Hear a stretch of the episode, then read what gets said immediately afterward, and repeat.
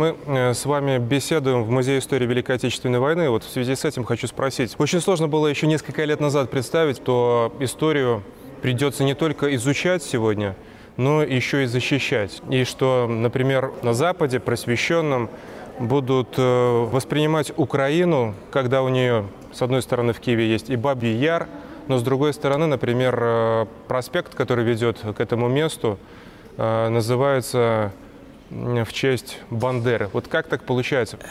Есть такая, такая поговорка, определение. А, народ, у которого, который не помнит, не чтит свою историю, у него нет будущего. Вы хотите уничтожить народ, уничтожьте его историю. Это то, что пытаются сделать с Россией, с Белоруссией. Стереть историю, переписать ее заново, дать фальшивую историю и тем самым выбить все основания для существования народа, для его будущего. Вот вы упомянули Бабий Яр. Когда приходит Бабий Яр якобы на, э, в память погибших, ну, на солдатах и на офицерах форма ООН и УПА и прославляют там именно тех, которые убивали, это не э, попытка э, отметить или дать познать историю. Это попытка переписать историю, стереть ее. Это кощунство и издевательство над историей. Это все, что делают сегодня на Украине. Это результат э, того, что не было искоренено, не были выкорчеваны все корни, которые привели к тому, что нацизм овладел почти всей Европой, в том числе на Украине и те, кто способствовали нацистам, и те, которые участвовали вместе с ними, и нередко бежали впереди уничтожая всех, кто им был неугоден, они сегодня являются героями. На них и была ставка. Так как на них была ставка и в свое время, во время нацизма. Нацизм – это не случайное явление в Европе. Нацизм – это логичный результат развития российской колониалистской европейской цивилизации, когда один народ владеет другим, один народ ставит себя выше другого. На этом построена была европейская цивилизация. И то, что во время э, Отечественной войны для Советского Союза и Второй мировой войны – нацизм потерпел военное поражение, он не потерпел политического поражения, он остался. Значительная часть э, государственного, я уже говорю о военном и разведывательном аппарате э, Германии западной, это были бывшие нацисты, министры. Надо, надо же э, иметь извращенное понимание – истории, когда Глобка, который был судьей в Третьем Райхе, был назначен министром юстиции. Когда э, начальник гестапо Вена Эйхман, который был его подчиненным, он был над Эйхманом, после войны закончил – служил и в БНД, в службе разведки Германии, и получил почетную грамоту от ЦРУ, когда он вышел на почетную пенсию, за великолепную работу, которую он сделал с американцами и западными немцами после Второй мировой войны. Так что вы хотите? Никуда это не делось. Так что, э, вероятно, э, упустили этот момент по различным причинам, не оправдывающим этого. А сегодня нацизм возрождается. Он возрождается в Прибалтике, он возрождается на Украине. Даже у вас на Беларусь, в Беларуси пытались возродить его. Слава Богу, Беларуси успели вовремя это подавить и выкачивать. Я надеюсь, навсегда. хотя в Беларуси почти не было коллаборационистов, тем более по сравнению ни с Прибалтами, ни с, Украиной, ни с э, Европой. Во Франции больше французов воевал на стороне Гитлера, чем против него. Товарищ Митеран, бывший президент Франции, он во время власти Виши работал в министерстве, которое организовывало э, вывоз евреев в Освенцим, в Треблинку. Президент Франции.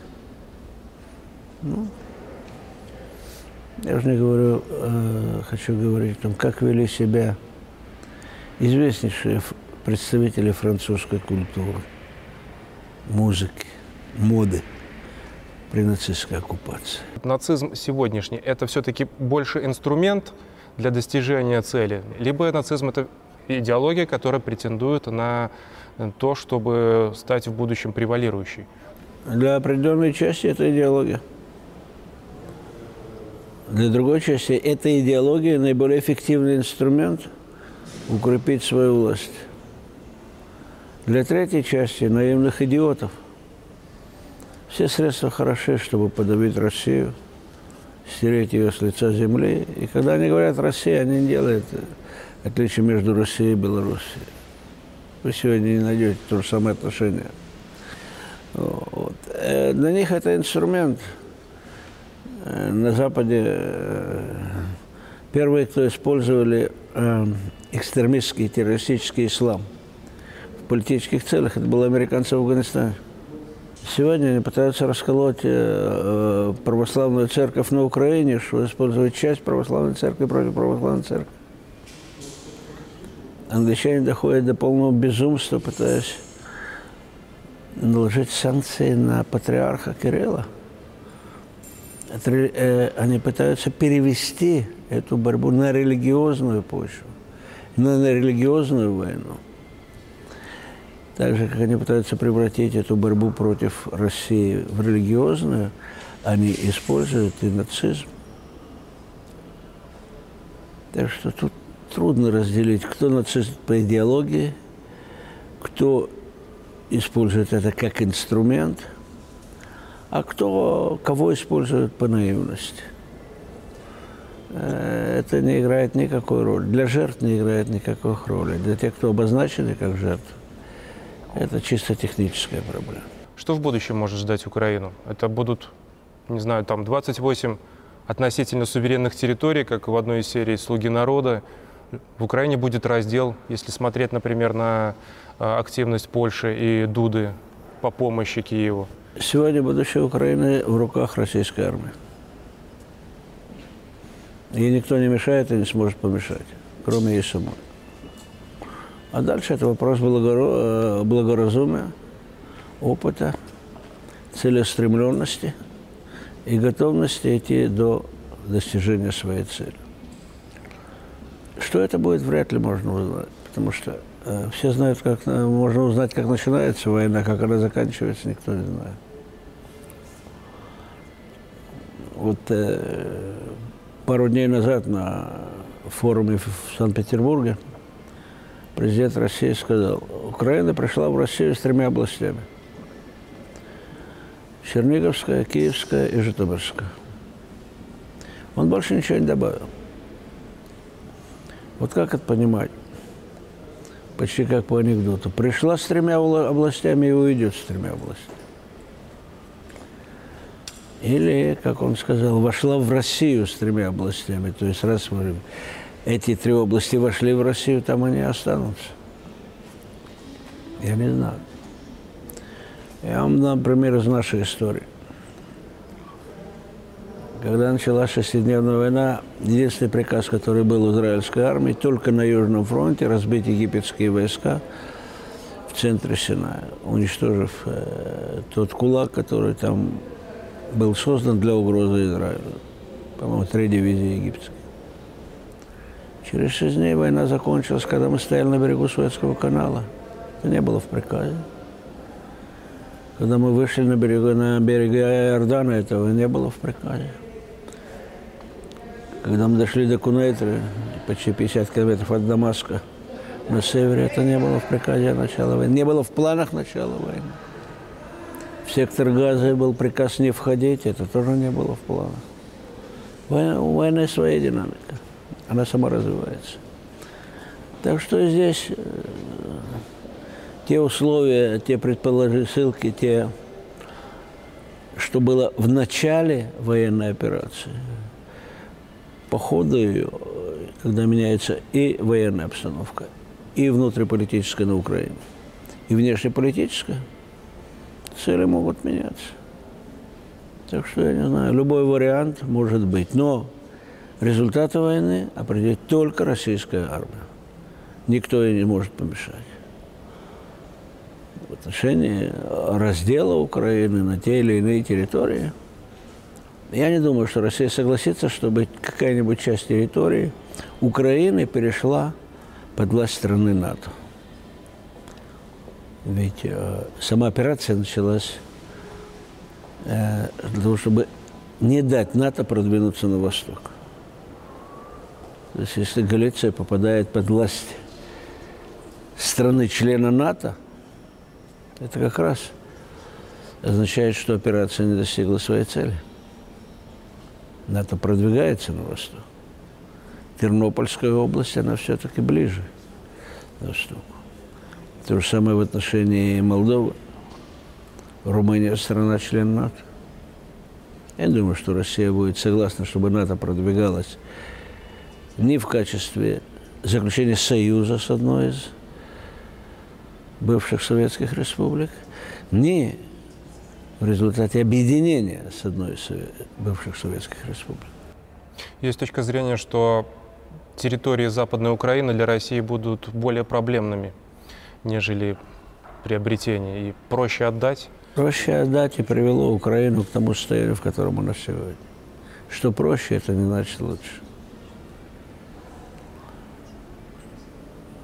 Украина за 8 лет переформировала большую часть населения Украины, пропитав ее пронацистской, националистической, русофобской идеологией. За 8 лет. То, что можно сделать в одном направлении, можно сделать и в другом. По крайней мере, эти проблемы будут несравнимы с проблемами, если эти области будут частью страны, члена НАТО, или платформы под эгидой НАТО, или англичан, или американцев, для э, угрозы российскому государству, военной угрозы. Так что не всегда то, что проще, это то, что лучше. К вопросу об украинской власти мы решили посмотреть на Зеленского и его роли. Пришли к выводу, что сейчас для него это бенефис, можно сказать, такая самая главная роль в его карьере. И он ее исполняет как актер, как человек, которому нужна, там, я не знаю, э, слава, почитание и так далее. То есть его главная задача вдохновлять нацию, выступать перед западными политическими элитами, при этом в нынешних условиях ему не обязательно как политику решать задачи там, здравоохранения, медицины, земли, э, социальных каких-то вопросов, с которыми бы он в силу отсутствия опыта вряд ли бы справился за 4 года, и, в общем-то, он бы ушел. В нынешних условиях для него война выгодна. Каково ваше отношение к Зеленскому? Это уже отыгранный персонаж? Зеленский, э, он играет свою роль, он артист. У него нет ничего своего. Мы написали роль, он ее играет. В данном случае, как Миша Саакашвили тоже играл свою роль. И тоже был на войне на пике славы. И тоже его разыгрывали американцы. Где Мишо сегодня? То ли голодает, или нет. Пытались разыгрывать Гуайду. Где Гуайду? Пытались разыгрывать эту домохозяйку, которая кроме котлет ничего не умела готовить и говорила на ужасном английском в качестве президента Беларуси. И где она? То есть э, находят под рукой кого-нибудь и пытаются его разыграть, так и Зеленский. Так что относиться к нему серьезно, как какой-то э, политической фигуры имеет смысл. Кукла, да. Другое отношение, как еврей, я отношусь к нему с презрением. Еврей, который наплевал на память своих предков, на своего деда, который воевал с нацистом, который поддерживает и усиливает пронацистский режим, который уничтожал его народ. Как к нему можно еще относиться? Последний подонок. Таких всегда проклинали все поколения. В свое время Петр I учредил единственный в истории орден Иуды, которым был награжден заочно Мазепа за предательство.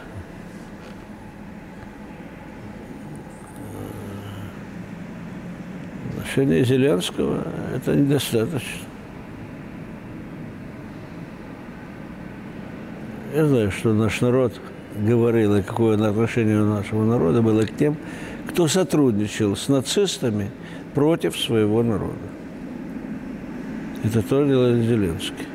Кроме того, как президент Украины, он убивает народ Украины, ставя еврейскую проблему в стороне. Жертвы, которые сегодня, это из-за его политики. Он за нее отвечает. Обманув всех, нарушив все свои обязательства и доведя свою страну до этого конфликта. И каждый украинский солдат, украинский, я имею в виду, неважно какое происхождение, кто он, который погибает, это на его совести, прежде всего. Другого отношения у меня к этому подонку нет и не может быть. Часто приходится слышать, что здесь и сейчас идет переустройство миропорядка, что по-старому уже не будет. Что будет в будущем? Как будет по-новому? Вот во-первых, это сейчас уже сказал президент России. Однополярный мир закончился, его уже нет. То есть то, что было в прошлом году, уже не существует. Это не то, что будет многополярный мир, он уже начинается. А что будет, ваш президент это выразил абсолютно пол, полной форме. Весь мир будет меняться и все государства. И перемены нас затянут все почти все государства мира. Даже Швейцария, возможно. Поэтому какой будет мир, трудно сказать. Это не менее сложно, чем в августе 2014 года можно было сказать, какой будет мир в 2022 году. Никто не мог этого представить, никто не мог рассчитать. Так и сегодня. Но тот мир, который мы знаем, который закончился в декабре прошлого года, больше его не будет. Однополярного мира не будет. Сегодня Соединенные Штаты самостоятельно по своей воле ничего нигде уже сделать не могут.